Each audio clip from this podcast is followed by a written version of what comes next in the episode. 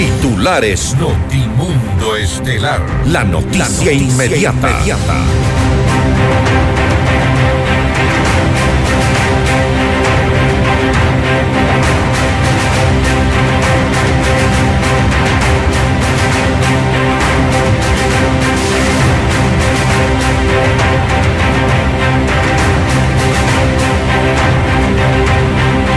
Presidente Guillermo Lazo afirma que en su gobierno no existe ninguna estructura criminal y dispone al Ministerio del Interior y la Policía ubicar a Hernán Luque y Rubén Cherres, involucrados en presuntos actos de corrupción en empresas públicas.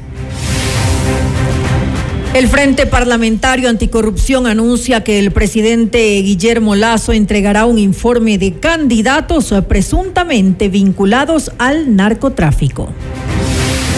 Diana Tamaín, presidenta del CNE, cuestiona que no se hayan presentado las denuncias de narcopolíticos cuando se declaró el periodo electoral. El presidente del Consejo de Participación Ciudadana y Control Social solicitará una sanción para 80 asambleístas por incumplimiento de una sentencia.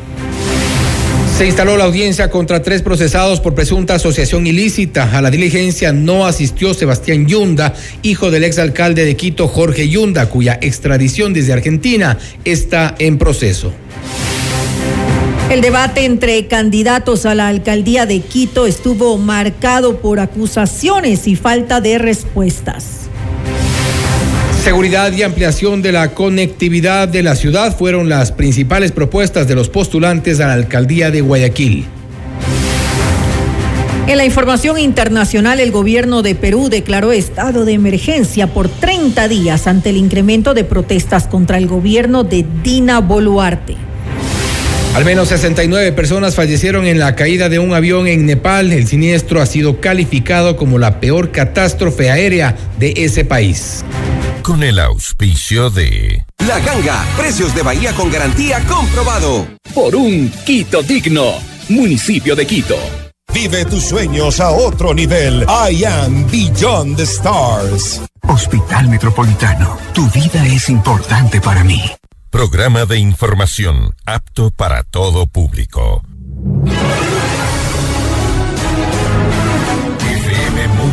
98.1 presenta Notimundo Estelar.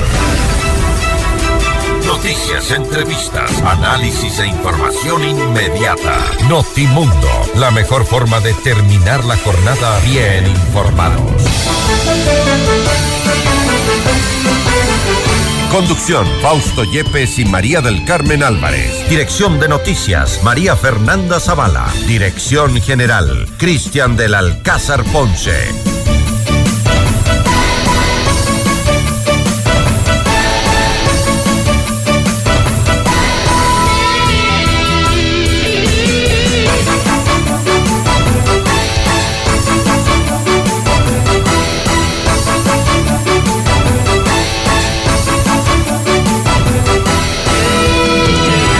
El presidente de la República, Guillermo Lazo, se abre a una posible investigación a uno de sus exfuncionarios más cercanos. Se trata de Hernán Luque, el exgerente de la empresa coordinadora de empresas públicas, y junto a Rubén Cherres, quienes han sido señalados en posibles actos de corrupción precisamente en las empresas públicas. Ahora Ahora mismo, desde la presidencia de la República, tendremos un contacto ya mismo y estén atentos de una rueda de prensa en reacción a estas denuncias de actos de corrupción desde el gobierno. Amigos de FM Mundo, la radio y las noticias, bienvenidos a su espacio estelar de la información. Soy Fausto Yepes y junto a María del Carmen Álvarez les contamos ahora mismo lo más destacado de las noticias. María del Carmen, buenas tardes.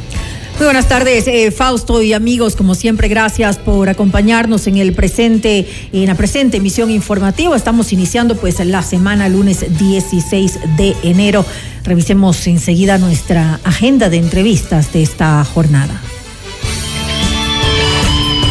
Conversaremos con el doctor Augusto de la Torre, él es coordinador de la Comisión de Reformas al IES. Con él hablaremos acerca justamente de esta crisis que atraviesa la institución. ¿Hay una eh, salida? Pues lo vamos a analizar en esta entrevista. Estaremos también en contacto con el doctor William Murillo, director ejecutivo de 1-800 Migrante, la organización que se dedica también a dar seguimiento a estos casos. hablaremos sobre la migración ecuatoriana y su impacto y algunos de los casos más recientes. Y con el abogado Fabián Salazar, él es penalista, con él hablaremos acerca de un policía que es denunciado por contratar a sicarios para atentar contra la vida de su esposa. Para nuestra audiencia en Cuenca, recuerden que Notimundo es retransmitido por Radio Antena 1 90.5 FM. Y puede conectarse ahora a FM Mundo Live a través de nuestra fanpage en Facebook, FM Mundo 98.1 Quito, Ecuador, y disfrute de las entrevistas exclusivas y nuestros noticieros completos con la más alta calidad. También suscríbase a nuestro canal de YouTube, FM Mundo 98.1, la radio de las noticias. Bienvenidos. Le mantenemos al día. Ahora, las noticias.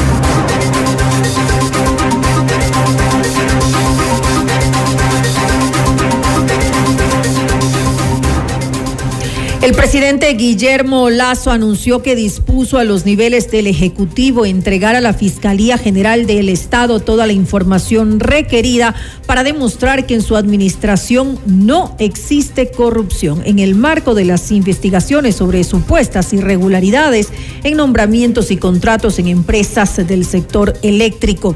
Estoy completamente seguro de que la labor independiente de la Fiscalía terminará confirmando que no ha existido en mi gobierno ninguna estructura criminal como la que falsamente se ha denunciado. Esto señala un documento publicado por el mandatario la noche de este domingo 15 de enero. Mientras que este lunes 16 de enero, en otra carta dirigida a la fiscal general del Estado, Diana Salazar, el presidente Lazo dispuso que se efectúen con urgencia todas las tareas que sean necesarias para ubicar a los exfuncionarios Hernán Luque y Rubén Cherres, involucrados en supuestos pedidos de dinero a cambio de nombramientos y contratos en empresas del sector público. Tan pronto tuve conocimiento, llamé al ministro de Gobierno, para pedirle que los ubique en el territorio nacional. Y en caso de que hayan salido al exterior, pedir el apoyo internacional de la Interpol para ubicarlos. Esta decisión la puse en conocimiento de la señora fiscal general de la Nación, con el propósito de que se aceleren los procesos y de ser del caso, se emita la orden de prisión respectiva. Yo jamás he tolerado la corrupción. No la tolero y no la toleraré jamás. Caiga quien caiga, estaré siempre del lado de la defensa de los intereses de todos ustedes, los ecuatorianos. Inmediato, inmediato, inmediato. En FM Mundo esta es una noticia de última hora. Y este momento precisamente en la presidencia de la República ya se lleva adelante una rueda de prensa en la cual es, en la cual están el ministro de Gobierno Francisco Jiménez, el ministro del Interior Juan Zapata, también el secretario de la Administración Pública Iván Correa y el secretario de Seguridad Diego Ordóñez. Hablan justamente sobre las denuncias de presuntos actos de corrupción desde el ejecutivo y desde las empresas públicas. Entre ellos se involucra a uno de los más cercanos colaboradores del presidente Guillermo nos referimos a Hernán Luque, exgerente de la empresa coordinadora de empresas públicas EMCO. Vamos a enlazarnos de este momento con la presidencia de la República y las declaraciones que este momento realizan las autoridades de gobierno. Y el día de hoy poniendo todos los medios del Estado a disposición de las investigaciones que se deban llevar a cabo. Nosotros estamos aquí para absolver sus preguntas, pero también para dejar en claro que el gobierno ni ha participado ni participará en ninguna trama de corrupción, en ningún estamento de las diferentes carteras de Estado que se produzcan.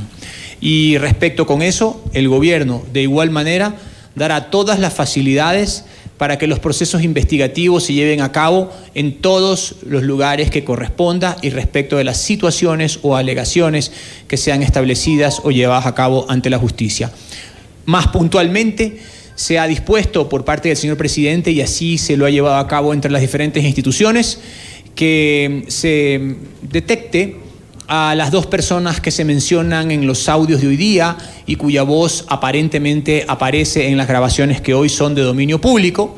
Así que estamos dentro de ese proceso y obviamente los detalles los sabrán oportunamente, pero la idea es que estas personas puedan eh, estar y responder ante la justicia sobre lo que podrían ser sus afirmaciones en dichos audios.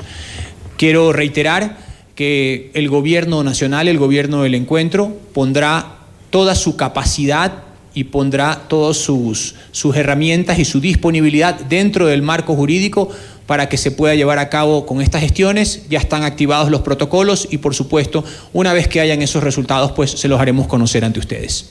Hasta ahí mi intervención. Gracias, señor ministro. Damos paso en este momento al señor Iván Correa, secretario general de la Administración Pública y Gabinete. Muy buenas tardes con todos. El día de hoy, por instrucciones precisas del señor presidente de la República, he llamado al despacho al señor ministro del Interior, al señor ministro de Gobierno, al señor secretario de Seguridad, al presidente de al comandante de policía, al secretario jurídico de la presidencia y otros funcionarios del gobierno para transmitirles que el señor presidente ha dado claras instrucciones de que todos nosotros demos todas las facilidades necesarias para entregar toda la información que requieran las autoridades. A su vez, al mediodía, conjuntamente con el señor secretario de Seguridad, acudí a la Fiscalía y me reuní con la señora Fiscal General del Estado para transmitirle la misma posición del señor Presidente de la República, quien además de enviar una carta pública a su autoridad, a la señora Fiscal, claramente nos ha dicho toda la colaboración, toda la colaboración para las autoridades competentes, caiga quien caiga. Gracias, señor secretario. En este momento tenemos eh, las preguntas de los medios de comunicación. Francisco Garcés de Coavisa. Muchas gracias, buenas tardes.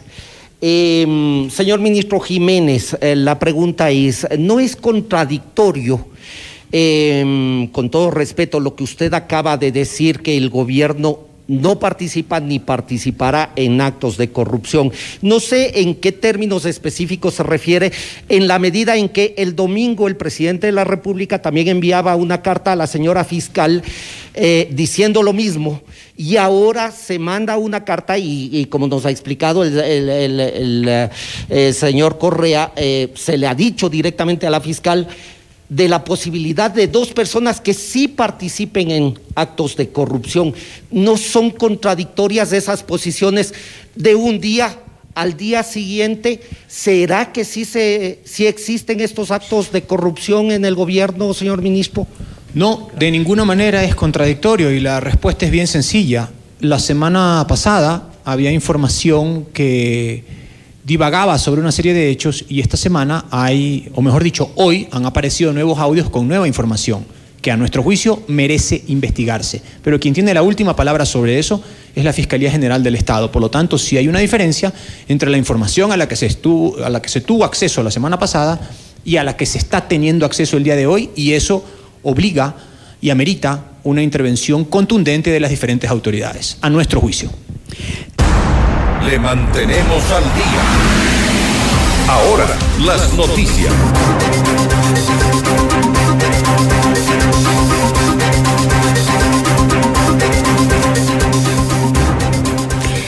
La fiscal general Diana Salazar mantuvo una reunión con David Rudley, ministro para las Américas y el Caribe del Reino Unido, y con el embajador británico en Ecuador, Chris Campbell, para analizar posibilidades de trabajo coordinado para enfrentar la corrupción externa y establecer estrategias para prevenir y combatir actos irregulares dentro de la institución.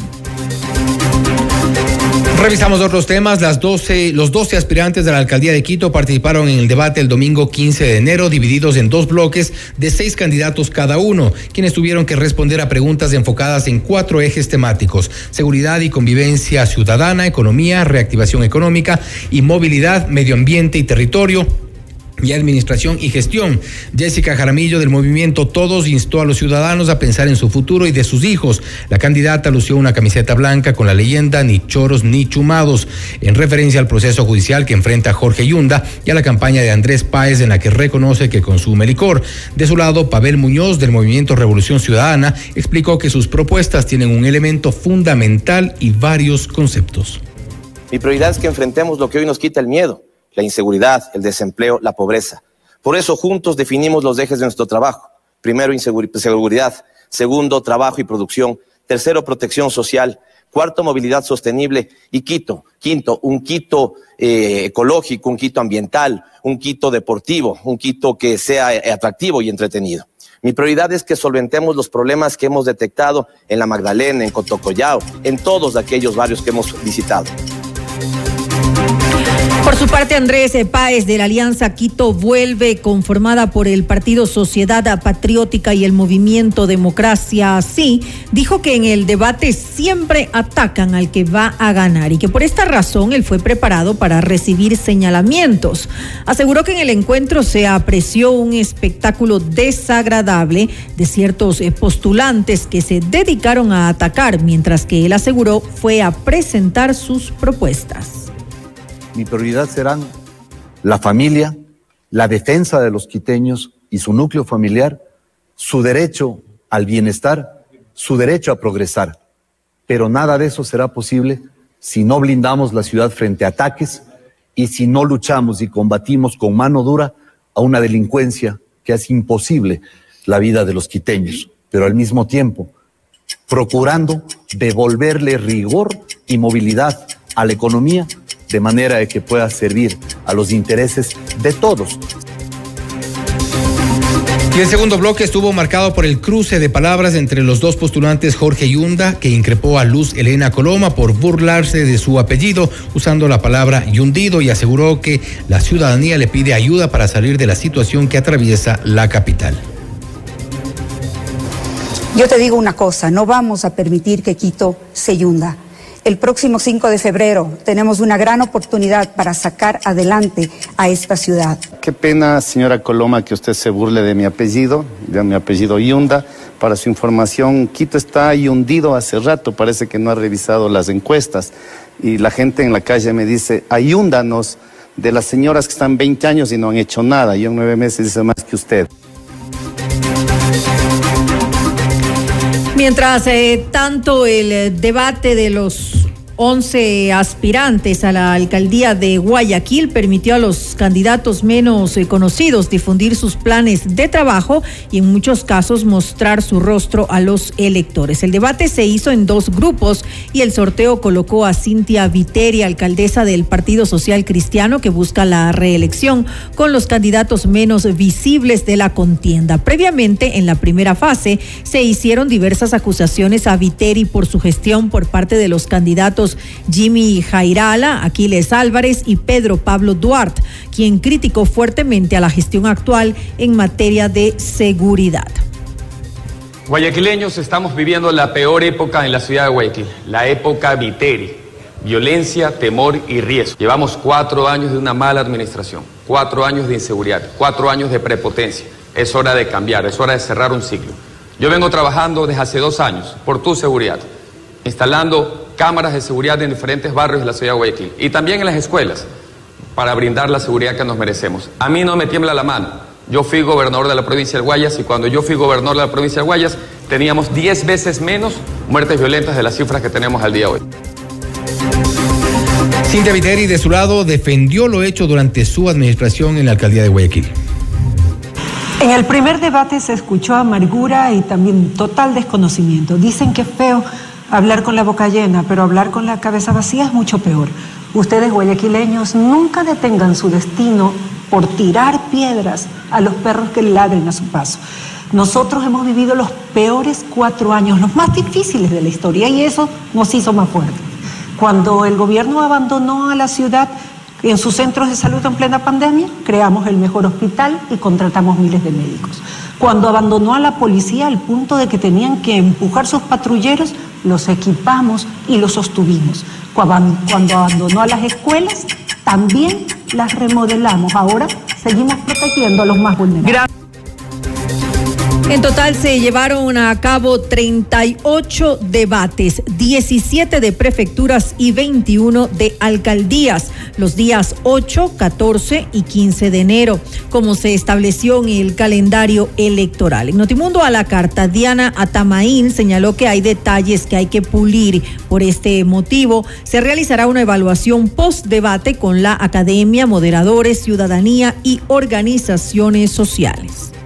La primera, se pudo evidenciar y hay que hacer una autocrítica, primero con la institución, que debemos mejorar los procedimientos. La gente le gusta réplica contra réplica, pero bueno, no nos dieron el número de candidatos tiempos, pero si hubiéramos hecho en momentos separados, en diferentes días, capaz teníamos éxito en esa forma, en la metodología, ser más flexibles, que el moderador interactúe un poco más con los candidatos. Segunda cosa que también es casa adentro como país y como organizaciones políticas, creo que se evidenció de que los candidatos se deben preparar más para eventos como estos. Y, finalmente yo creo que también nos falta, falta muchísimo esa eh, promover un poco más de conexión de la ciudadanía hacia lo que son los temas políticos porque hay mucha apatía, sobre todo en la juventud, de mirar estos debates, de aportar a estos debates, de expresar sus demandas y ser parte de la solución también. Yo creo que son tres elementos que yo quiero destacar en este momento como lecciones aprendidas y que toca mucho por hacer.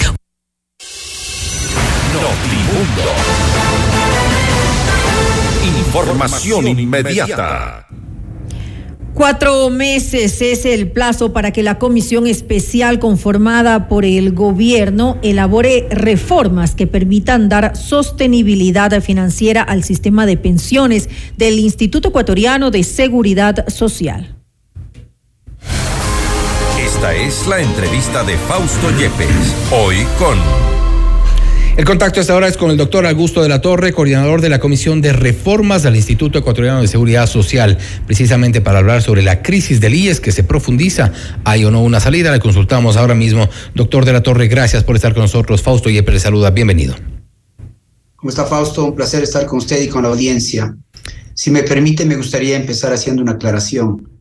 Claro que la sí. comisión no se enfoca en el IES como institución.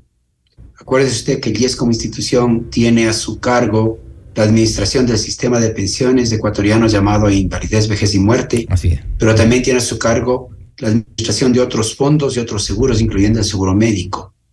La, el- la tarea de la comisión eh, no, se, no tiene nada que ver con la, la administración del IES, sino que se enfoca solamente en aspira a proponer un cambio legal para el sistema de pensiones. Ahora, bien, eh, doctor de la Torre, gracias eh, por la aclaración. Y precisamente un poco también tiene que ver con el tema de pensiones. Eh, hay una, una salida, porque se habla del déficit, no hay cifras tampoco, eh, se, se han escuchado varias cifras respecto del déficit de, de- para el fondo de pensiones, por un lado, pero todo esto es parte de una crisis generalizada en el IES. ¿Hay una salida? Mire, el, el IES enfrenta problemas serios de gestión y de administración que eh, no son nuevos, sino que vienen arrastrando desde hace mucho tiempo. Y estos problemas reflejan una serie de cosas. Por un lado, eh, las decisiones políticas de ir aumentando beneficios sin una identificación buena de las, de, las, de las formas de financiamiento de esos beneficios, tanto en el ámbito de salud como en el ámbito de pensiones. Se ha ido proliferando beneficios sin financiamiento. Por otro lado, ha habido un proceso de politización de la institución que antes tenía mucho prestigio, mucha credibilidad en la sociedad y una razonable autonomía, se ha ido politizando y, y se ha y- y en la percepción general se ha vuelto una especie de, de, de, de botín político. Luego han habido problemas en el funcionamiento de su gobernanza. Fíjese usted, hemos tenido tremendas dificultades en el reemplazo de los vocales, cosa que el gobierno actual está tratando de solucionar. Luego ha habido decisiones fiscales y problemas fiscales que han hecho difícil que el fisco pueda cumplir con el mandato de la ley de pagar eh, ciertos montos al, al, al IES y también con un periodo durante el cual se interrumpieron los pagos por decisión en el gobierno de Correa, una decisión que fue revertida posteriormente. Durante tres años el gobierno no le, no le pagó al IES la contribución que la ley le exigía con respecto a pensiones. Todo esto son problemas que se han ido acumulando, pero quizás el problema más de fondo y más estructural es que tenemos un sistema de pensiones que está diseñado para una población más joven. Y en, los últimas en las últimas décadas, particularmente desde el año 90, 95 hasta acá, la población ecuatoriana ha ido envejeciendo, ah, tenemos cada vez más jubilados en relación a los aportantes afiliados y cada vez los jubilados tienen una, una, una expectativa de vida mayor. Entonces los parámetros del sistema entraron ya en colisión con esta realidad demográfica y, y eh, eso es lo que hace que el sistema, incluso si se arreglan estas deficiencias administrativas y de gestión de las que hablábamos antes, el sistema está inherentemente eh, imposibilitado de cumplir con sus, promesas por el cambio demográfico. Eso requiere una reforma legal para adaptar la, la situación. ¿Y podemos decir que el sistema está colapsado? El sistema en un sentido actuarial está quebrado. En un sentido de caja todavía no. Todavía, a diferencia del sistema de salud en donde se notan problemas de caja uh, muy fuertes, el sistema de pensiones todavía hay la suficiente caja para pagar las pensiones y va a haber suficiente caja si el gobierno hace bien las cosas y el IES hace bien las cosas, como me parece que ese es el esfuerzo, va a haber caja para pagar pensiones por un par de años más, sin problema. El problema es que viene después de los dos años. Entonces, en los sistemas de pensiones, que son sistemas de largo plazo, lo que uno tiene que hacer es no esperar hasta que uno esté al, borde del precipicio, sino hacer los arreglos para no caerse al precipicio.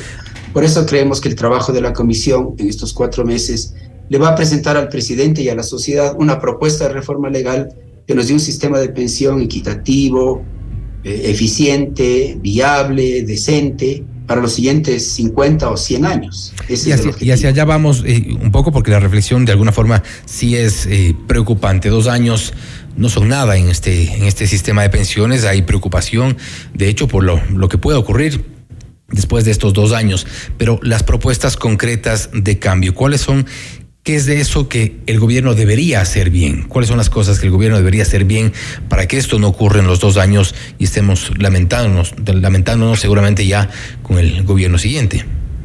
Bueno, los temas administrativos y de gestión son los que priman en este caso, que implican hacerle a la institución más eficiente, mejor servicio al público, asegurarse que el flujo de pagos entre el fisco y el IES fluya más o menos bien, que el IES pueda documentar las deudas que no están documentadas todavía para que pueda llegar a un arreglo con el, con el, con el MEF, con el Ministerio de Economía y Finanzas, y un plan de pagos de esa deuda que aún no ha sido documentada. Entonces hay una serie de cosas que se pueden hacer para mantener el sistema a flote sin cambio legal. Pero vamos a necesitar un cambio legal para que el sistema sobreviva más allá de dos años y tenga credibilidad para los siguientes 50 o 100 años. Y ese es el objetivo, ese es el objetivo de la comisión. La comisión no le audita al IES, no se mete en la administración del IES, tampoco la critica, tampoco es un vocero del IES, tampoco es un vocero del gobierno. Es un grupo de la sociedad civil que a través de consultas con la población y con sustento técnico le va a presentar a la sociedad una propuesta para la reforma del marco legal para el sistema de pensiones, que no es el IES necesariamente. Acuérdense que el sistema de pensiones Ahora está administrado por el IES. En el pasado estuvo administrado por una cosa que llamaba la Caja de Previsión Social. Entonces a la Comisión le interesa pensar cuál será el mejor arreglo legal para administrar el sistema de pensiones ecuatorianas y cuál será ese sistema de pensiones ecuatorianos que nos dé eh, pensiones que sean suficientes, decentes, razonables, que respeten principios de equidad, de eficiencia, de viabilidad. Ahora, revisando eh, los dos temas, yo creo que es importante también para, antes de plantear cuáles son las reformas legales que sugieren desde la, desde la Comisión, cuál es el diagnóstico inicial sobre, eh, sobre estas, eh, sobre la, la norma que en este momento está afectando precisamente las cuentas del IES. A ver, el diagnóstico inicial sobre la parte estructural no la coyuntural, la parte estructural del, del sistema de pensiones, es que es, es, un sistema que implícitamente, tal vez los ecuatorianos no, no, no, lo saben, pero no tienen por qué saberlo, pero implícitamente el sistema está diseñado para que haya por lo menos ocho aportantes por cada jubilado. Uh -huh. El cambio demográfico ha sido tal que ahora tenemos solo cinco y un poquito más aportantes por cada jubilado. Entonces ya los aportes ya no bastan para pagar los pagos de pensiones. Fíjese usted un número. En 2010 teníamos un poquito menos de 200 mil jubilados. Ahora tenemos 488 mil jubilados. en, cosa, en cosa de 10 años más que se ha duplicado el número de jubilados, pero no se ha duplicado el número de aportantes. Entonces la relación entre jubilados y aportantes se ha reducido y por tanto tenemos un, déficit que va creciendo en el tiempo y si por este y cambio demográfico. Y si hablamos en términos generales, inclusive ahí ya incluyendo el tema de salud, que yo entiendo que no es eh, eh, parte de los puntos en esta en esta discusión, pero eh, hay también muchos más beneficiarios. Nos referimos a los hijos de los afiliados que se los incluye en algún momento. Claro, tanto en el lado de pensiones como salud, la dinámica política ha hecho que los políticos ofrezcan más y más beneficios, más y más promesas, tanto para el lado de la jubilación como el lado de salud. Pero no se han preocupado de ver cómo se van a financiar esos beneficios y esas promesas. Y ahora estamos en una situación en donde el déficit en el sector de pensiones es explosivo. También el déficit en salud es explosivo, pero la Comisión no se va a meter en ese tema. El Ecuador va a necesitar, creo yo, en mi opinión, una reforma legal también para su sistema de salud pública. por el momento, la Comisión se concentra solo en el tema de pensiones y la idea es asegurarse que tengamos una trayectoria financiera y fiscal sostenible para el y sistema con, Y con toda seguridad va a haber eh, lamentablemente problemas en el sistema de salud. No obstante, ya en cuanto a las propuestas como tal para reformas legales, se ha, discutido también eh, evidentemente la posibilidad de que se incremente la edad para la jubilación. Ese es uno de los planteamientos quizá. Mire, eh, lo curioso, a mí, a me, llama mucho la atención que en el Ecuador todo el mundo cuando habla de reforma del sistema de pensiones, lo primero que se le viene a la mente es elevar la edad de jubilación. Pero lo que creo que los ecuatorianos tenemos que entender es que las reglas para definir el beneficio pensional incluyen, uno, edad de jubilación, dos, años de cotización, tres, la combinación entre edad de jubilación y años de cotización, Cuatro, el número de salarios que se toman en cuenta para calcular la pensión. Cinco, la pensión máxima. Seis, el ritmo al cual el derecho a una pensión va creciendo por cada año de cotización. Siete, cuántos aportes se hacen por número de sueldos. Ahora en el, en el Ecuador se hacen 12 aportes con base a 12 sueldos, pero se pagan 14 pensiones. Todas estas son los que los, especialistas llaman los parámetros del sistema de pensiones. Y entonces una reforma paramétrica, una reforma de los parámetros incluye alguna combinación o calibración de cualquiera de estos parámetros de tal forma que una vez calibrados nos den una, una proporcionalidad más estable entre aportes y pago de beneficios pensionales. Entonces es, termina, este es el balance que hay que buscar a través de las consultas con la población. ¿Qué tipo de menú prefieres? ¿Prefieres uno que tenga un poquito una entrada más fuerte y no tenga postre o prefieres uno que tenga postre entrada? Eso es equivalente a decir qué parámetros quieres calibrar. La, tasa de aporte o prefieres tener un poquito menos de beneficio? ¿Cómo lo hacemos eso? A través de más años de cotización y combinado con edad o, o tomamos en cuenta más años de sueldos para calcular la pensión. Ahora solo se toman en cuenta los cinco mejores años de, remuneración. Y eso, eso genera, por ejemplo, unos, unos comportamientos muy oportunistas. Por ejemplo, en las reglas actuales del sistema, si uno llega a tener 70 años, con 10 años de cotización puede jubilarse con una pensión bastante generosa. Entonces hay muchos ecuatorianos que se afilian al sistema a los 60 años de edad, durante eso, y cotiza por 10 años, y en esos 10 años escoge 5 años con un salario alto sobre el cual cotizar, y en 10 años se jubila con una pensión bastante generosa, lo cual es bastante inequitativo frente a otros ecuatorianos. Ese no será un número, no será un número significativo de, de afiliados. No, no todo el mundo puede trabajar entre los 60 y 70 años con remuneraciones importantes o con aportes importantes como para obtener una jubilación eh, de, de, ese eh, importante como usted lo ha mencionado. Pero eh, Vamos, vamos a ir ofreciendo las estadísticas para que la población la lea. A mí me asombró que hay un porcentaje muy alto de jubilados con 10 años de jubilación, la mayor parte de los cuales tiene 70 años. ¿Qué porcentaje? Con 10 años de cotización, perdón, la mayor parte de los cuales. Entonces, sí, las estadísticas las vamos a ir mostrando para que la población se dé cuenta cuál es la población de afiliados, cuáles son los patrones de jubilación, cómo la, qué es lo que la gente escoge y por qué. Y, me parece que eso ayuda mucho a entender en qué sentido el sistema es inequitativo y en qué sentido se pueden hacer reformas para que sea más equitativo y más sostenible. Ahora, para lo, eh, doctor eh, de la Torre, para lograr este equilibrio entre la edad, los años de aportación, el tema de los salarios también, de para las pensiones, ¿y ¿no creen que también podría tener un peso político fuerte. Muchas de estas decisiones, muchos de estos cambios eh, que serán sugeridos sin duda eh, podrían no tener eh, cabida en el legislativo, por un lado, porque ahí el gobierno tiene la, situación bastante compleja y, por otro lado la población en general, los afiliados, quienes están en representación también del Seguro Social, que seguramente no están de acuerdo o podrían ser medidas poco populares.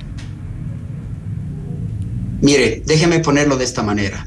Toda decisión sobre una política pública de la importancia del sistema de pensiones tiene un componente político porque afecta a la polis, a la convivencia de la sociedad en una estructura institucional política. Entonces no se puede negar que esto tiene un elemento político. Por eso es que hemos, la propuesta que le hemos hecho al presidente es dividir el proceso en dos. Que primero hay un, hay un proceso social de consulta y socialización y discusión y conversación civilizada sobre el tema, con sustento técnico, que luego se, produzca una propuesta para discusión más amplia en los ámbitos políticos, con la esperanza de que habiendo pasado por este filtro de consultas, este filtro de sustento técnico y de conversación social, lo que se presente a consideración de la sociedad y del presidente sea algo que tenga un poco más de legitimidad y, y sustento. Eso primero. Segundo, no hay nada más político que la fractura y ruptura de un sistema pensional. Eso sí tiene costos políticos. Si bien el acuerdo social para llegar a arreglar el sistema puede tener cierta tensión, indudablemente, la tensión política y social mayor ocurriría si no nos ponemos las pilas, como dice mi hija, para arreglar este problema y evitar que en dos o tres años empecemos a tener problemas del pago de pensiones. Eso me parece que hay que hacer este balance entre las, implicaciones políticas de lo uno y de lo otro. A la larga, hay que llegar a un consenso social. Y mire usted, el consenso debería involucrar incluso a las futuras generaciones que no tienen voz. Pero en la medida en que no arreglemos el problema, les estamos cobrando, pasando toda la factura a las futuras generaciones. Que son las que van a pagar las Tampoco podemos pasarle todo el problema al fisco. Claro. Y que son las, las, las, generaciones futuras las que van a pagar las consecuencias. Y creo que, de todas formas, hay algo claro y es que las reformas dentro de la seguridad social para el tema de pensiones, entre otros, y el tema de pensiones que corresponde a la Comisión de Reformas de Alíes, eh, son de momento una prioridad. Así es, sin descuidar y sin olvidarse de que también va va a tener que, vamos a tener que hacer un esfuerzo por vías separadas sobre el tema de salud pública en el Ecuador. Así es.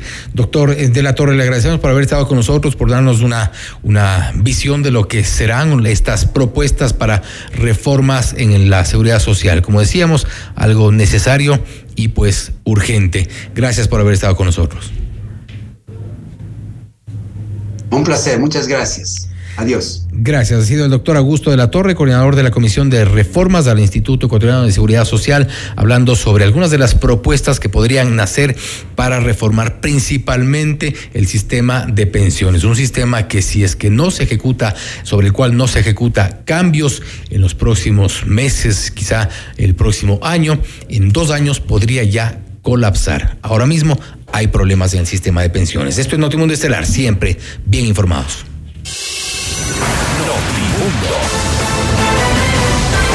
Información inmediata. La rehabilitación vial en Quito está en marcha. Las parroquias antes olvidadas hoy están siendo atendidas para tener mejor movilidad. El municipio de Quito está trabajando por un Quito digno. Anato Roja Top Shows trae para ti a la gran estrella icónica de la música española en su tour Volver, un show íntimo y muy especial para disfrutar de sus más grandes éxitos. El 1 de abril en el Teatro Nacional Casa de la Cultura a las 20 horas. Preventa exclusiva en Produbanco. Viernes eh, en Ticketshow también.com.es en Río Centro, Mole Jardín y Paseo San Francisco con tarjetas Produbanco. Difiere hasta 10 meses sin intereses. Ana Torroja, Turvolvere, te lo trae Top Shows. Conéctate ahora a FM Mundo Live a través de nuestra fanpage en Facebook, FM Mundo 98.1 Quito, Ecuador, y disfruta de las entrevistas exclusivas y nuestros noticieros completos con la más alta calidad. También suscríbete a nuestro canal de YouTube, FM Mundo 98.1, la radio de las noticias. Volvemos. Objetividad y credibilidad. Notimundo Estelar. Con María del Carmen Álvarez y Fausto Yepes. Regresa enseguida. Decisión Ecuador 2023. Con Jorge Ortiz. Este viernes a las 8 horas. Solo por FM Mundo 98.1. Inicio del espacio publicitario. Cuando el calor ya no se soporta y la humedad es asfixiante, llega la ganga de la semana para refrescar tu vida y cuidar tu bolsillo. Aprovecha del 16 al 22 de enero. Llévate un Split Wellspring de 12.000 BTU con autolimpieza y refrigeración clase A en cuotas desde 24 dólares. La ganga, precios de Bahía con garantía. Comprobado. 100% de suites vendidas. Aprovecha las últimas unidades e invierte en los fabulosos departamentos y oficinas disponibles en Ayan Beyond the Stars Baile Park. No pierdas la gran oportunidad de ser parte del mejor proyecto inmobiliario de Quito, en donde disfrutarás de una vida llena de servicios y confort. Departamentos listos para entrega a mediados de 2023. Visítanos hoy en República del Salvador y Moscú. Comunícate al 098 854 6364 o ingresa en iambeyondthestars.com. Vive tus sueños a otro nivel. Hija, hoy me hiciste la mamá más orgullosa del mundo y no puedo esperar más para tener entre mis brazos a mi primer nieto. Te amo, mi amor. Gracias a los cuidados del área de Metro Maternidad del Hospital Metropolitano, la mamá de María ahora es la abuela más feliz del mundo. Hospital Metropolitano, tu vida es importante para mí. Conoce más de nuestros servicios llamando al 1-800-H-Metro o en nuestras redes sociales. Quito quiere un cambio seguro. El cambio seguro es vivir en un Quito donde los emprendedores sean apoyados sin trabas y sus negocios funcionen de una manera sencilla, ágil y segura. Yo sé cómo hacerlo. Pato Alarcón, alcalde. Alcaldes, CNE 2023. Todos los programas mírelos en nuestro canal de YouTube, FM Mundo Live. Fin del espacio publicitario. Continuamos en Notimundo Estelar con María del Carmen Álvarez y Fausto Yepes. Le mantenemos al día. Ahora, las noticias.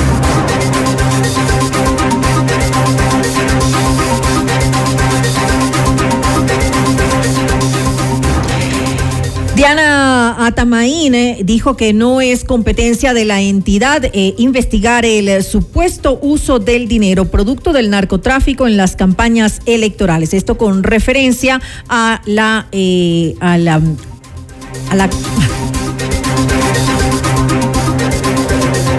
las denuncias no se hicieron cuando declaramos periodo electoral que hay posibles candidatos, porque uno ya se sabe quiénes están preparando, quiénes estarían aspirando, porque esas denuncias hubieran sido interesantes revisarlas para que con un efecto ya en firme o con una alerta que nos están dando cuando ya las candidaturas están en firme, ahora que ya estamos imprimiendo papeletas, entonces ahora sí saco esta bandera. Y en campaña electoral. En campaña electoral. Entonces también yo creo que ahí debe haber responsabilidad, seriedad en las cosas que se hacen y deben tener la oportunidad. La Constitución a nosotros solo nos permite actuar cuando no tienen derechos políticos o quienes han perdido con una sentencia ejecutoriada.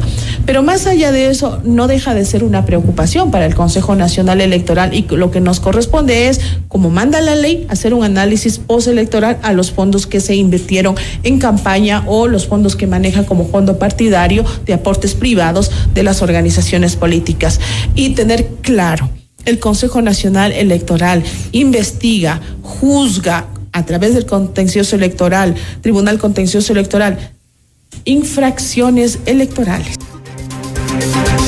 Y en Notimundo a la carta, la asambleísta e integrante del Frente Parlamentario Anticorrupción, Sofía Sánchez, aseguró que tras el primer informe presentado a la Fiscalía General del Estado sobre presuntos nexos de candidatos a las seccionales con el narcotráfico, han recibido varias denuncias ciudadanas respecto del tema.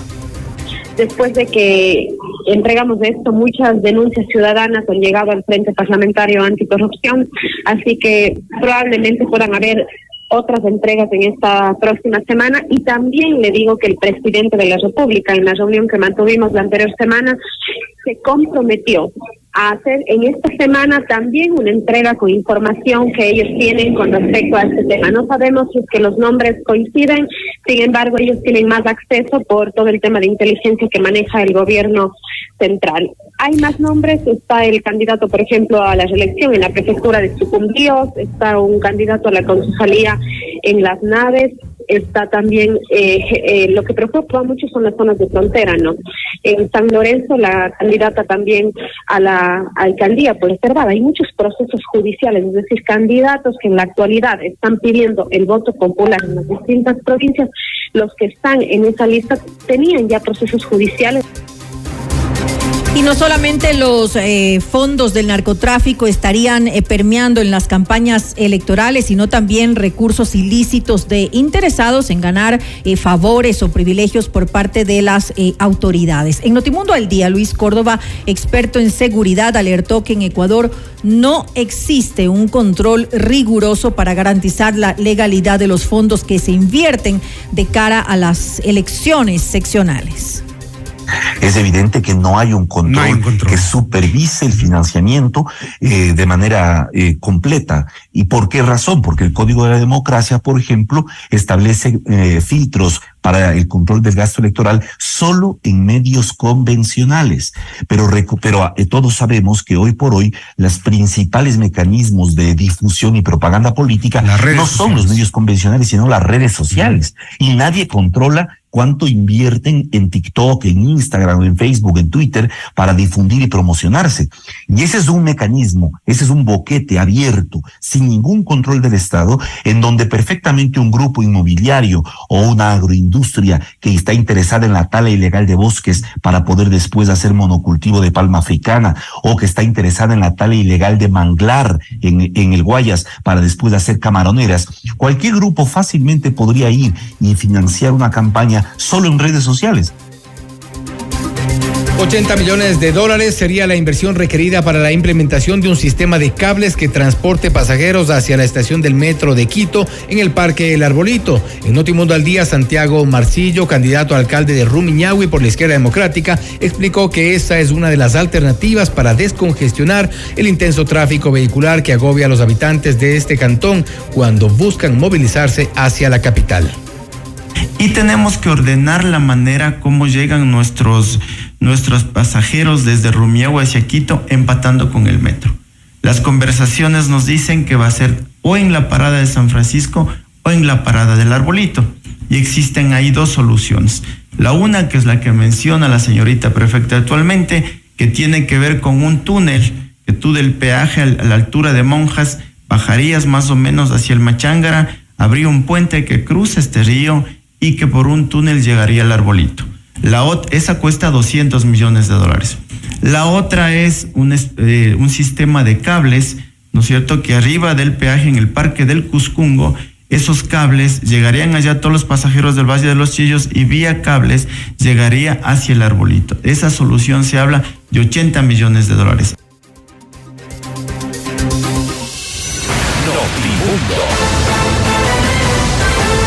Información inmediata. Según datos de la Oficina de Migraciones de Panamá, los ecuatorianos son la segunda nacionalidad que más atraviesa de manera irregular el Darién, la selva que separa a Colombia de Panamá, y es uno de los tramos más transitados por migrantes para poder llegar a Estados Unidos. Vamos más allá de la noticia. Notimundo Estelar en FM Mundo con María del Carmen Álvarez. Saludamos a esta hora al doctor William Murillo. Él es director ejecutivo de 1-800 Migrante. Doctor eh, Murillo, muy, muy buenas tardes y gracias por acompañarnos. Le saluda María del Carmen Álvarez. María del Carmen, buenas tardes. Muchas gracias por la invitación.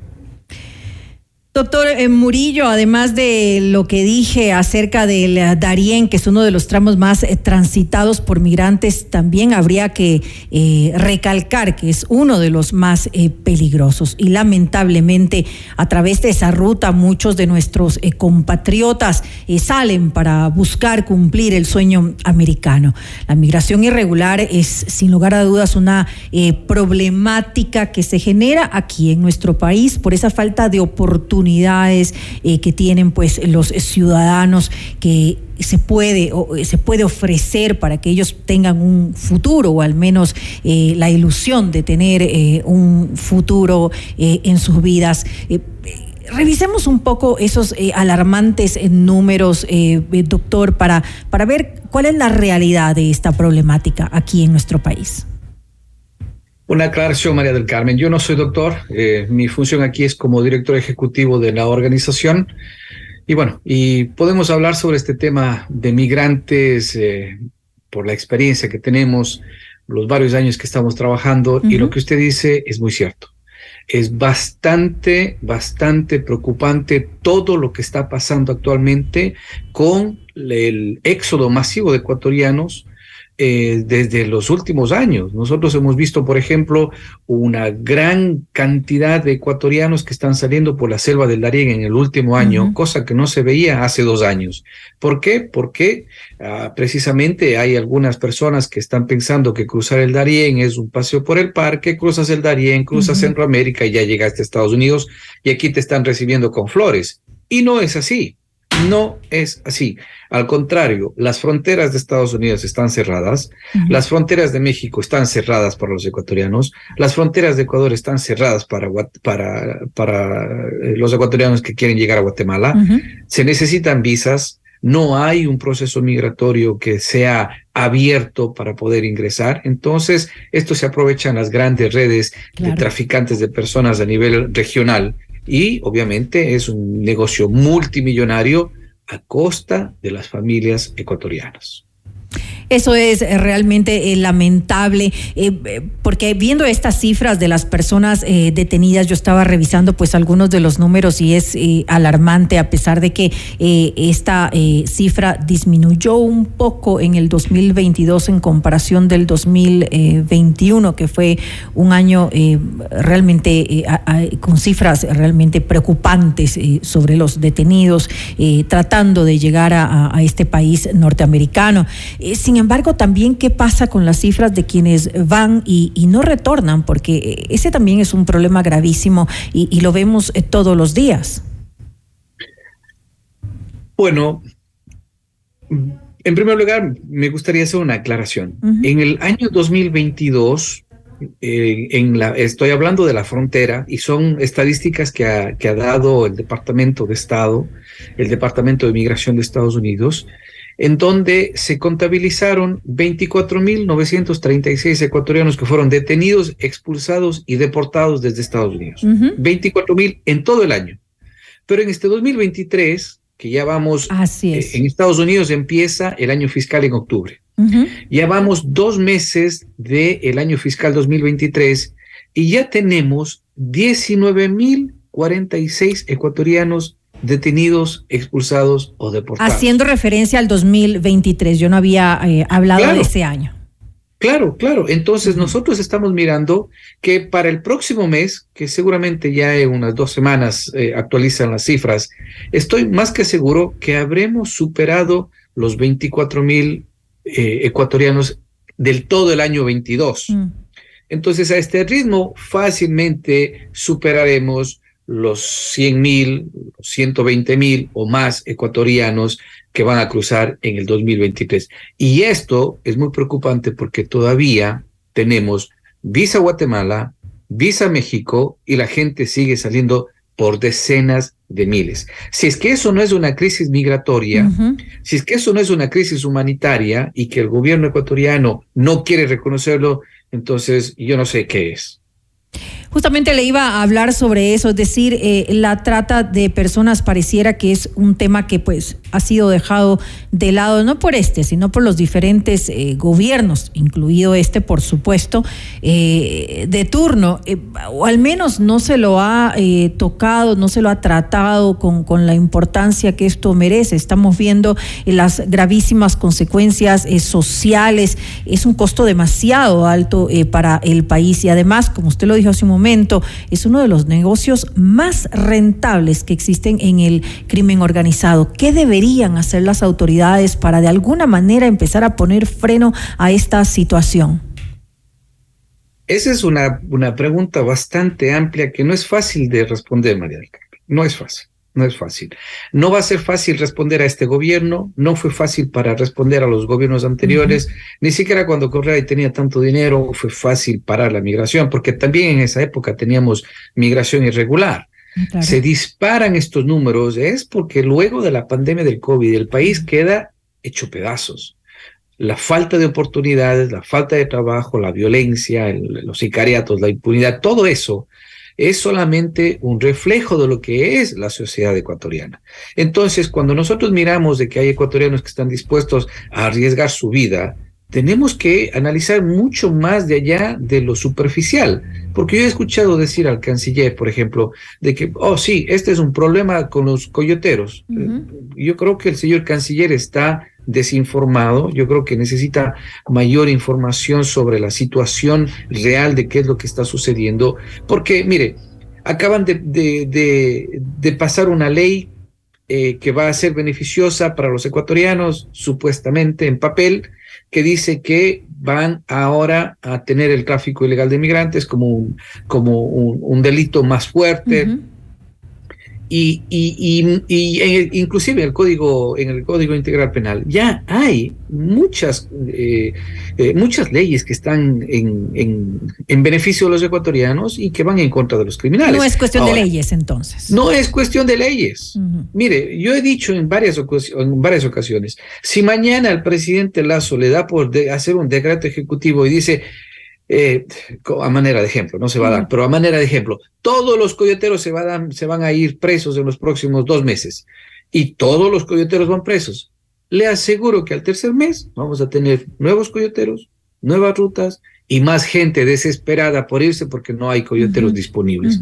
Entonces, el problema no es el tema de la migración, el tema es la falta de oportunidades, la falta de servicios básicos. La gran mayoría de ecuatorianos que salen, salen de las áreas rurales. Áreas rurales, por ejemplo, eh, como informamos el día de hoy en, en, en Totoras, un chico de 19 años que falleció queriendo irse a Estados Unidos, falleció en Ciudad de México. Áreas, en áreas de, de Chimborazo hay 90, 95, 97% de pobreza en esas comunidades. Entonces, cuando, cuando usted tiene esos niveles de pobreza en donde la gente no tiene ni qué comer, y alguien le dice, me voy a Estados Unidos, y aquí está, y, y, y, dale, y, no pasa nada, y, vamos a ver si es que, si otras personas han llegado, ¿por qué tú no vas a llegar? Y arriesgan todo, eso no es consecuencia de los coyoteros, pues, porque los coyoteros no están haciendo publicidad para que los contraten a ellos. Hace falta entonces un plan de acción integral y sin lugar a dudas también más eh, control. Eh, incluso eh, los, coyoteros, los coyoteros ahora llegan a las redes sociales, a TikTok y ahí pues hacen su acercamiento con los ciudadanos. ¿Cómo es posible que esto ocurra también?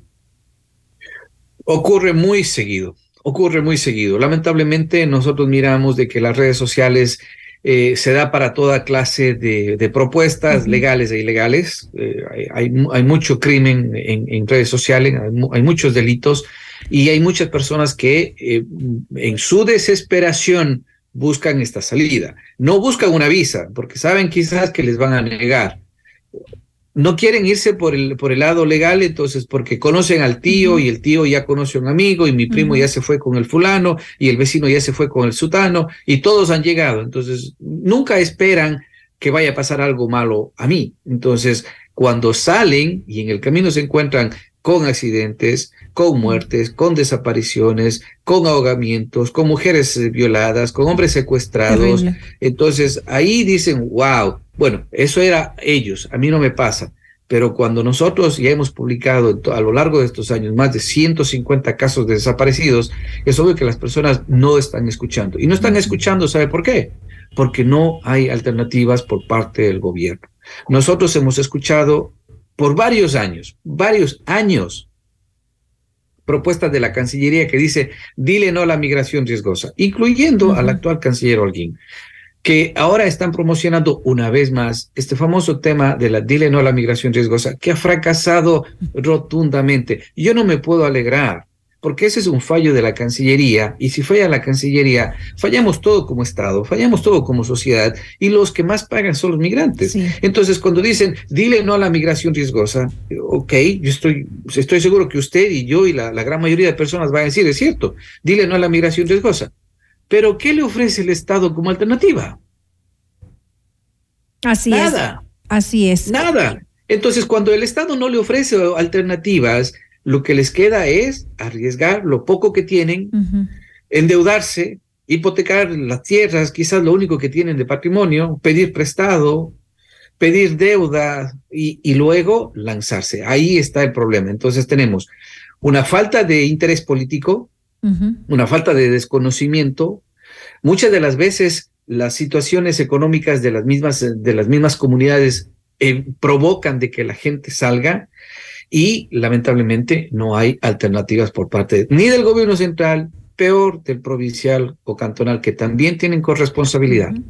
Sí, definitivamente esto es el resultado de las pocas oportunidades que tienen nuestros compatriotas, pero también usted lo decía hace un momento, la, la, falta tal vez de conocimiento. En ese sentido, también eh, debería darse un acercamiento, una comunicación de forma más cercana con las comunidades, a, eh, por lo menos eh, informar sobre los riesgos reales que, se corren al, entrar en estos eh, viajes pensando que, como usted lo decía, es un paseo por el parque, no pasa nada, nos vamos, porque obviamente eso es lo que le pintan los, eh, los coyoteros, las personas que están en la trata de personas, pero no faltaría también por lo menos por el momento, actualmente, hasta que, hasta que realmente se trabaje en un plan eh, de acción, porque va a ser largo un plan de acción integral, pero por lo menos llegar a comunicar y, hacer a la gente, usted lo decía, de las zonas rurales, que entienda la peligrosidad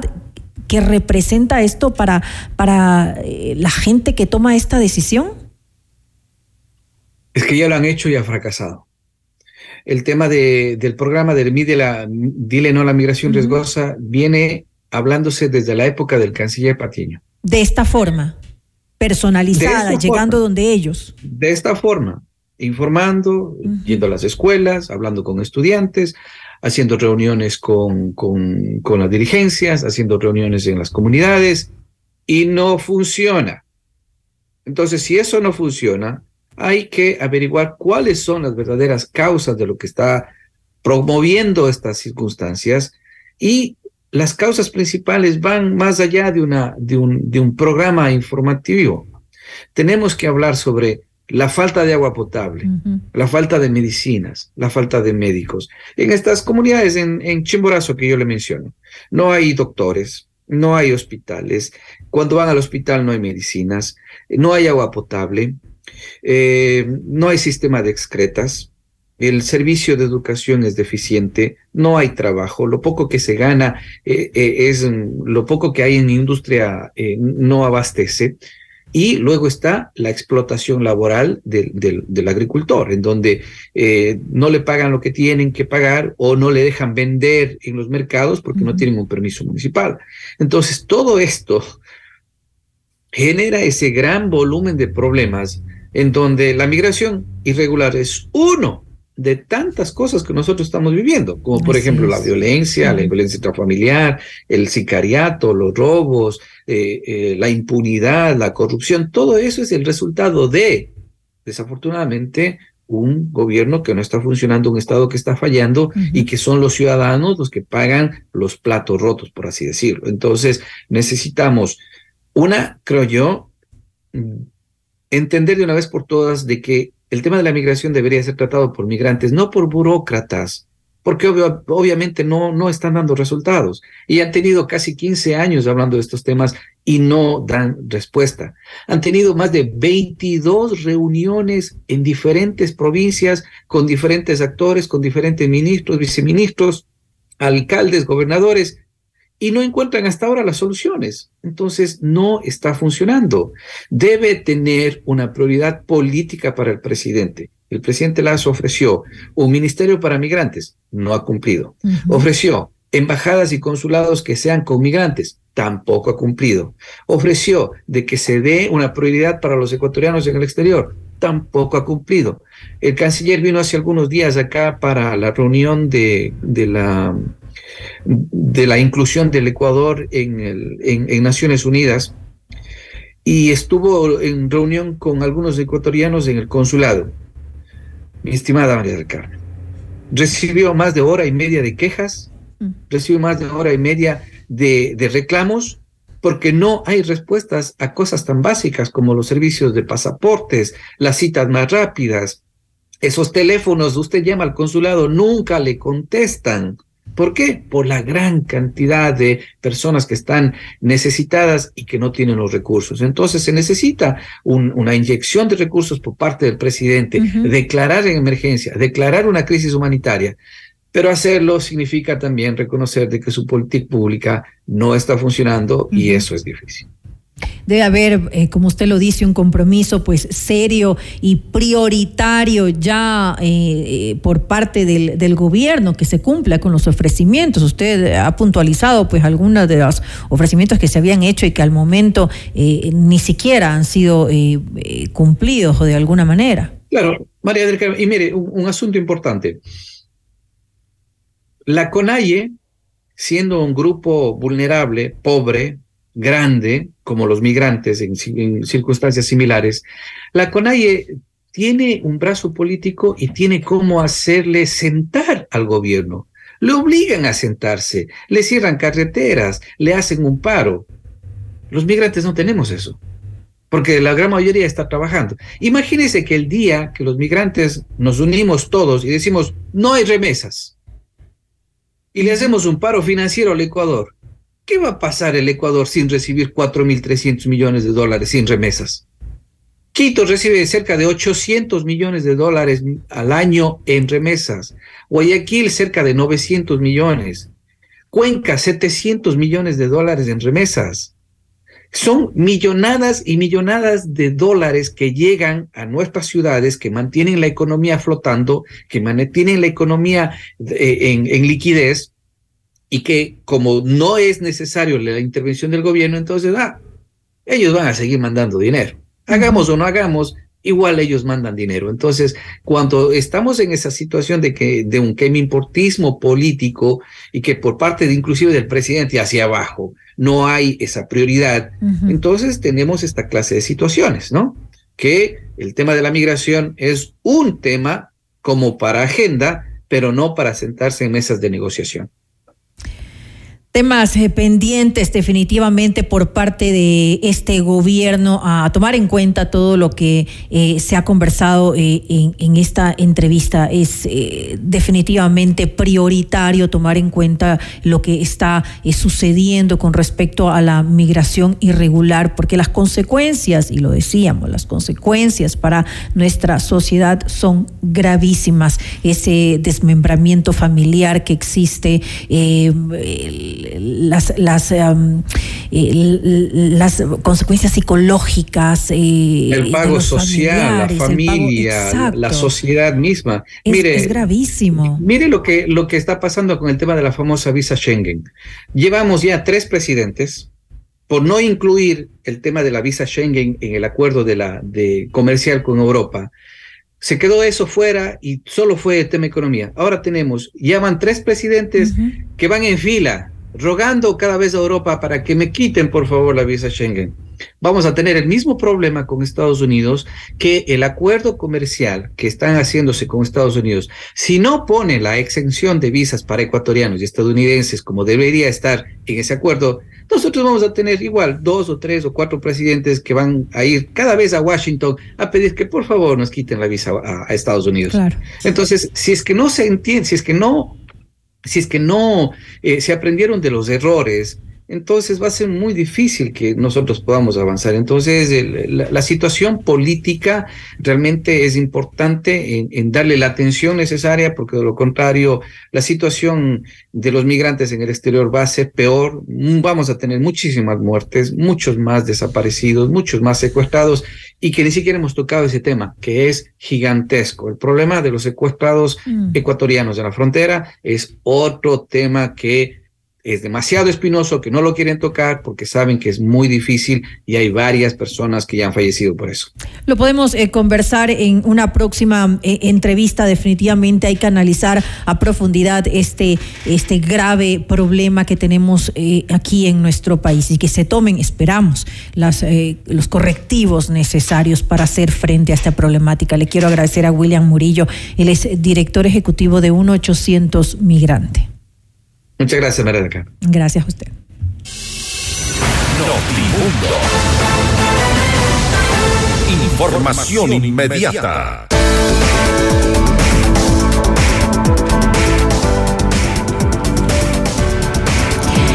La rehabilitación vial en Quito está en marcha. 26 millones de inversión y más de 2 millones de personas beneficiadas. El municipio de Quito está trabajando por un Quito digno. 100% de suites eh, vendidas. Aprovecha, invierte en los últimos departamentos y oficinas disponibles en Ayam Beyond the Stars Baile Park. Visítanos en la República del Salvador y Moscú y llama al 098-854-6364 o ingresa a ayambeyondthestars.com. Cinco parejas serán nuestras invitadas especiales al Sinfónico de Santiago Cruz, acompañado de la Orquesta Sinfónica Nacional de Ecuador, este 9 de febrero. Inscríbete ahora en fmmundo.com y en el WhatsApp 0989999819 con la palabra Cruz y tus datos personales. El premio incluye cena en Pícaro Resto Grill. Sorteo miércoles 8 y jueves 9 de febrero en todos nuestros programas en vivo. Santiago Cruz Sinfónico, otra promoción gigante de FM Mundo, la estación de los grandes espectáculos. Y puedes conectarte ahora a FM Mundo Live a través de nuestra fanpage en Facebook FM Mundo 98.1 Quito, Ecuador y disfruta de las entrevistas exclusivas y nuestros noticieros completos con la más alta calidad. También suscríbete a nuestro canal de YouTube FM Mundo 98.1, la radio de las noticias. Volvemos. Objetividad y credibilidad. Notimundo Estelar. Con María del Carmen Álvarez y Fausto Yepes. Regresa enseguida. Decisión Ecuador 2023. Con Jorge Ortiz. Este viernes a las 8 horas. Solo por FM Mundo 98.1. Inicio del espacio publicitario. Llegó la temporada de calor y con esto se armó porque se armó. Te hablo de la ganga de la semana, con una oferta buenísima para mantenerte más fresco que una lechuga. Aprovecha y llévate un aire Split Wellspring de 12.000 BTU en cuotas desde 24 dólares. No lo dudes, ahorra y refrescate con la ganga. Precios de Bahía con garantía. Comprobado. Quito se transforma con el plan de rehabilitación vía. Estamos rehabilitando más de 280 vías renovadas Infórmate sobre los cierres viales en quito.gov.es slash cierres viales para que la movilidad mejore para todos. Por un Quito digno. Municipio de Quito. Autorización número 418. CNE, elecciones 2023. Quito quiere un cambio seguro. El cambio seguro es vivir en un Quito donde los emprendedores sean apoyados sin trabas y sus negocios funcionen de una manera sencilla, ágil y segura. Yo sé cómo hacerlo. Pato Alarcón, alcalde. Alcaldes, CNE 2023. En vivo, lo mejor de nuestra programación desde tu teléfono móvil. Descarga nuestra increíble app FM Mundo 98.1. Fin de la publicidad. Continuamos en Notimundo Estelar. Información inmediata. Un teniente de la Policía Nacional fue retenido en la unidad de flagrancia de Rumiñahui en San Rafael porque habría presuntamente contratado a un sicario para atentar contra la vida de su pareja. La noticia requiere profundidad. En Notimundo están los protagonistas de la noticia. Estamos ya en contacto con el abogado Fabián Salazar, abogado penalista, para hablar sobre este policía que ha sido demandado por supuestamente contratar a sicarios para atentar en contra de su esposa. Doctor Salazar, gracias por estar con nosotros. Bienvenido. Gracias, buenas noches, mi querido Fausto. Un gusto saludarle.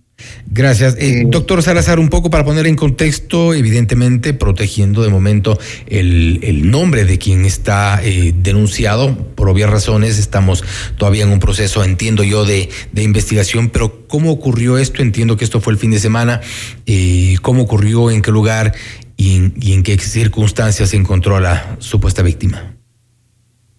Bueno, eh, ¿A quién le corresponde este tema es específicamente a Fiscalía? Eh, la persona que eh, Fabián Salazar y otro abogado patrocinaron, lo que nos detalló fue que se le envió información donde se podría causar daño a una presunta víctima, pues a través de, de acciones que podían ir en contra de su vida. Por lo que mi defendido procedió de inmediato a informar y pues Fiscalía actuó de una manera diligente, rápida, esperando pues que en estos días eh, se entienda cuál será el tipo penal que ellos analicen para la investigación y sustancien con todos los mecanismos necesarios para proteger a la víctima y pues eh, tener un resultado que otorgue una verdad al proceso. ¿Ubicaron en, en algún momento, lograron ubicar, hubo este contacto con los eh, supuestos sicarios? Principalmente lo que nosotros hicimos fue que mi defendido tuvo conocimiento de, un, de una posible inconducta y él supo informar de inmediato a sus superiores y pues eh, yo creo que se tomó a tiempo eh, las medidas necesarias para evitar cualquier delito. ¿A qué nos referimos con la eh, tuvo eh, conocimiento de una inconducta? ¿Qué, fue lo que conoció concretamente?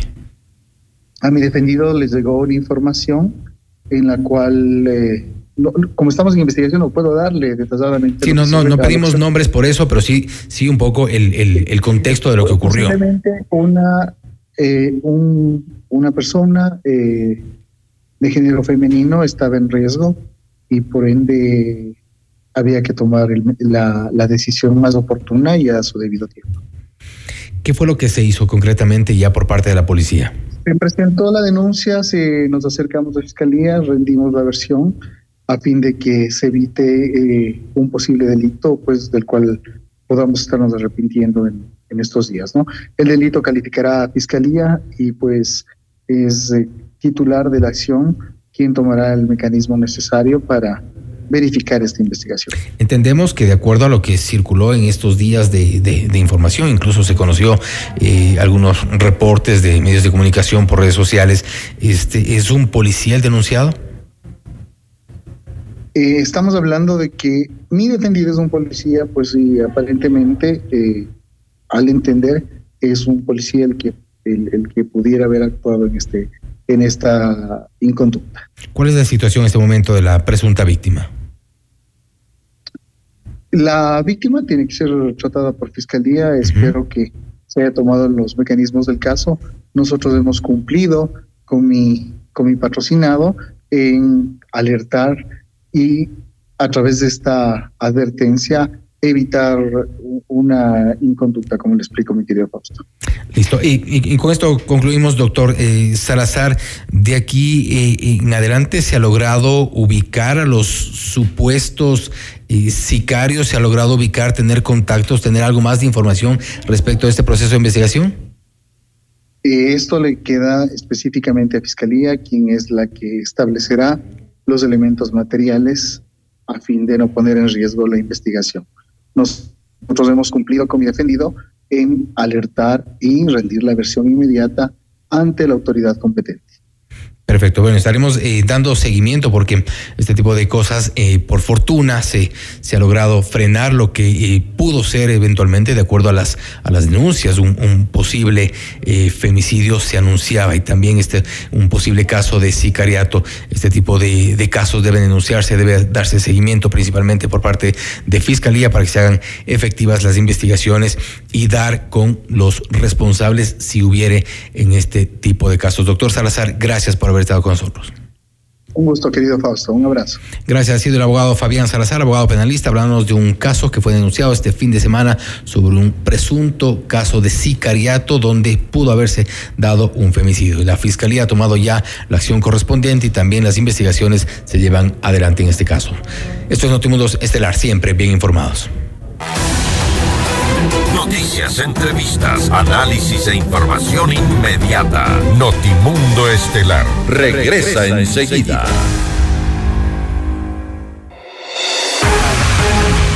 Decisión Ecuador 2023. Con Jorge Ortiz. Este viernes a las 8 horas. Solo por FM Mundo 98.1. Inicio del espacio publicitario.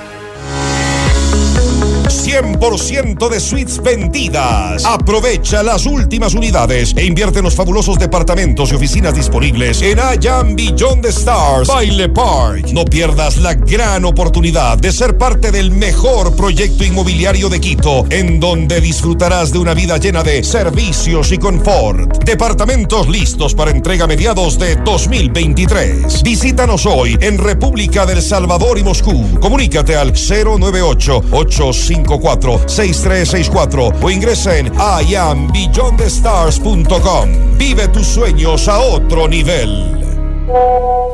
Papá, no me imagino un día sin un consejo tuyo, sin tu apoyo y todo el amor que siempre me das. Agradezco tanto esta segunda oportunidad que nos da la vida para estar más cerca de ti. Gracias a la velocidad de respuesta del área de emergencia del Hospital Metropolitano, el hijo de Don Luis va a seguir disfrutando de su primer héroe. Hospital Metropolitano, tu vida es importante para mí. Conoce más de nuestros servicios llamando al 1-800-H-Metro o en nuestras redes sociales. Del 16 al 22 de enero se armó en grande el ahorro en La Ganga. Libérate del calor aprovechando la ganga de la semana y llévate un Split Wellspring de 12.000 BTU con autolimpieza y refrigeración clase A en cuotas desde solo 24 dólares. La ganga, precios de Bahía con garantía. Comprobado. Quito se transforma con el plan de rehabilitación vía. Estamos rehabilitando más de 280 vías renovadas. Infórmate sobre los cierres viales en quito.gov.es slash cierres viales para que la movilidad mejore para todos. Por un Quito digno. Municipio de Quito. Autorización número 418. CNE, elecciones 2023. Quito quiere un cambio seguro. El cambio seguro es vivir en un Quito donde los emprendedores sean apoyados sin trabas y sus negocios funcionen de una manera sencilla, ágil y segura. Yo sé cómo hacerlo. Pato Alarcón, alcalde. Alcaldes, CNE 2023. Todos los programas mírelos en nuestro canal de YouTube, FM Mundo Live. Fin del espacio publicitario. Continuamos en Notimundo Estelar. Información inmediata. Le mantenemos al día. Ahora, las noticias.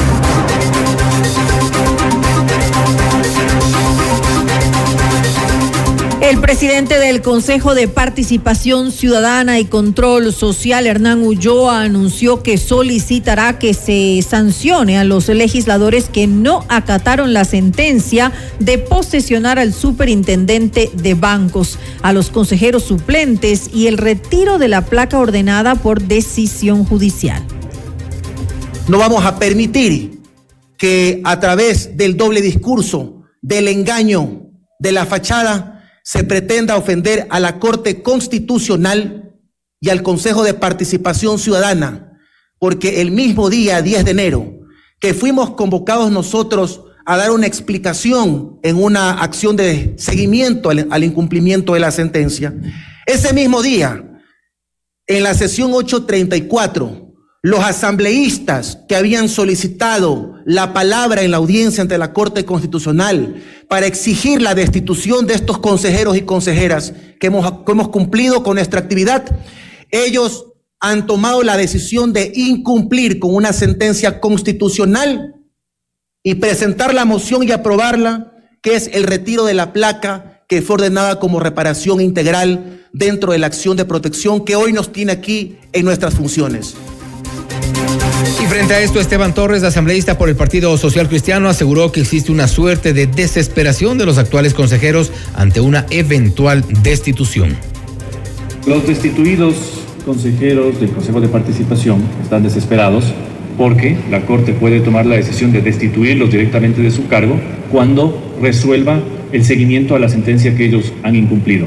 Respecto de la acción de incumplimiento, la propia Corte Constitucional ha dicho en numerosas sentencias que solo la autoridad a la cual se le incumplió esa decisión podría proponer en un futuro, luego de agotar todas las instancias judiciales, una acción de incumplimiento. ¿Qué significa todo esto? Que en el caso de que alguien quisiera proponer, debería ser el propio juez de la Concordia. Pero en este momento esa decisión está en apelación y por supuesto tiene que seguir todo un camino eh, judicial y jurídico que le está faltando. Las decisiones de los asambleístas no son susceptibles ni de revisión ni de responsabilidad penal o civil. En tal virtud, una decisión política de la Asamblea de destituir a ex consejeros no se pudo haber puesto jamás en entredicho a través de acciones constitucionales. La Fiscalía de Salcedo presentará cargos contra Peter Calo, asambleísta de Pachacutic, y su esposa Dioselina Calo Sangucho por una presunta estafa inmobiliaria. El juez que conoce la causa, Carlos Sánchez, autorizó el inicio del proceso penal luego de que en abril del 2022 un comerciante presentara una denuncia en su contra. La diligencia se desarrollará el próximo 3 de febrero a las 14 horas. El afectado asegura que los hechos ocurrieron en el 2018 cuando Peter Calo se llamaba Diego Calo, pues se cambió el nombre de cara a las elecciones del 2021 en las cuales ganó una curul en la Asamblea Nacional. En ese entonces Calo tenía una inmobiliaria llamada El Cisne que ofrecía lotes de terrenos en Salcedo en 15 mil dólares, los cuales supuestamente eran de su propiedad. Y esta mañana se instaló la audiencia de juzgamiento contra cinco procesados por el delito de asociación ilícita, el cual se habría dado para beneficiarse de recursos de contratos con el municipio de Quito. Entre los acusados está Cintia Puga, ex colaboradora del alcalde, del exalcalde Jorge Yunda, Adrián Aro y Juan Jinlong. Sin embargo, la diligencia no acudieron Sebastián Yunda, hijo del exalcalde capitalino, enjuiciado por posible peculado en la compra de pruebas para detectar COVID-19 durante la pandemia y cuya extradición desde Argentina está en trámite. Asimismo, se ausentó César Yunda, otro familiar del exalcalde, quien también se encuentra prófugo con una difusión roja en Interpol. Su juzgamiento está suspendido debido a que ninguno de los dos se encuentra en el país. Los acontecimientos más importantes en el mundo se los contamos a continuación.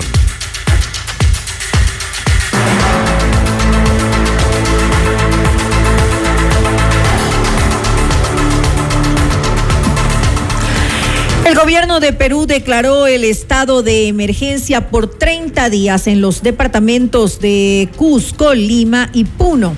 Hasta el momento, al menos 49 personas han fallecido en el marco de las protestas en todo el país, durante las cuales se han registrado enfrentamientos entre manifestantes y fuerzas del orden público y que se desataron tras la destitución del expresidente Pedro Castillo el pasado 7 de diciembre. Durante el estado de emergencia quedan suspendidos los derechos constitucionales relativos a la inviolabilidad de domicilio, libertad de tránsito por el territorio nacional, libertad de reunión y libertad y seguridad personales. Esto señala el decreto emitido por la presidenta Dina Boluarte.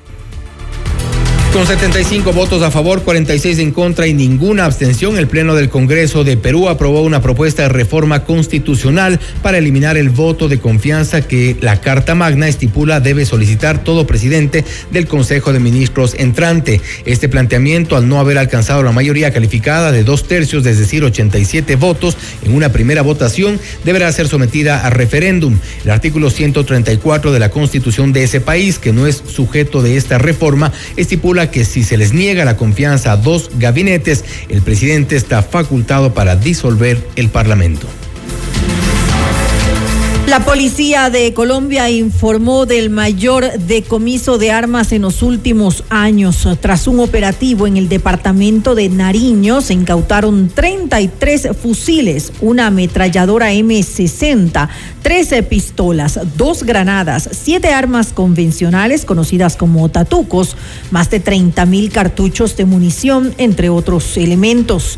Se encontraron también uniformes de uso exclusivo de las Fuerzas Armadas que pertenecerían a 13 funcionarios que fueron secuestrados en la vía que conecta a Pasto con Cali, al suroccidente del país. El destino del armamento habría sido al grupo guerrillero de las FARC. Y atención, 72 personas murieron luego de que un avión se estrellara la mañana del domingo 15 de enero en Pokhara, en Nepal. Un video transmitido en Facebook por uno de los pasajeros mostró cómo el avión enfrentaba dificultades para mantenerse en el aire a medida que se acercaba al aeropuerto. Aún no está claro el motivo del accidente, pero varios funcionarios nepalíes aseguraron que el piloto no informó ningún inconveniente durante los instantes previos al accidente. El primer ministro de Nepal declaró este lunes día de luto nacional y el gobierno un panel para investigar la causa del incidente que ha sido calificado como la peor catástrofe aérea de ese país en tres décadas. Tenemos ahí el video del momento del accidente mientras transmitía uno de los pasajeros. Unas imágenes fuertes. Y hasta aquí llega Notimundo Estelar. Volvemos mañana con más información, entrevistas y reacciones conmigo hasta mañana, María del Carmen. Así es, gracias y que disfruten de una agradable noche.